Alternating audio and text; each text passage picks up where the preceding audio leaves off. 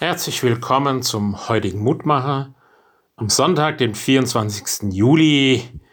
Und wir hören auf den Wochenspruch für den sechsten Sonntag nach Trinitatis. Jesaja 43, Vers 1.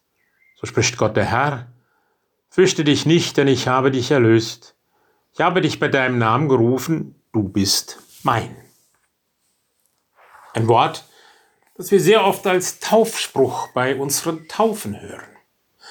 Und so hat dieser sechste Sonntag nach Trinitatis eine besondere Bedeutung, nämlich dass er uns an unsere Taufe erinnert. Taufe ist nicht nur ein zurückliegendes Ereignis, sie hat Gewicht für das ganze Leben. Der Apostel Paulus sagt sogar, dass ihre Wirkung über den Tod hinausreicht. In der Taufe wird unser Tod vorweggenommen, und zwar in der Hoffnung, dass wir mit Christus auferstehen werden. Ein wenig erinnert unser Taufritus auch heute noch daran, dass in der frühen Christenheit die Menschen bei der Taufe mit dem ganzen Körper im Wasser untergetaucht wurde. Wenn ins Wasser getaucht wird, dem mangels an Luft, der gerät in Panik. Für einen Moment fühlt er sich dem Sterben nahe. Umso erlöster atmet man nach dem Auftauchen ein und fühlt sich wie frisch geboren. In der Taufe vollziehen wir also symbolisch den Tod Jesu nach, sagt die Bibel. Unser Leben ist danach ein anderes. Jesu Auferstehung soll sich nach der Taufe im Leben widerspiegeln. Ein wahrlich hoher Anspruch. Denn das bedeutet nach Paulus so zu leben, als ob wir der Sünde gestorben sind. Was heißt das denn?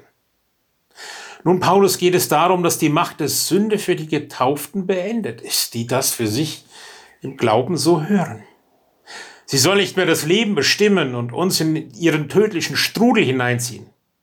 Der Kreislauf, in dem eine Sünde die nächste hervorbringt, ist durch den Tod Jesu und seine Auferstehung durchbrochen.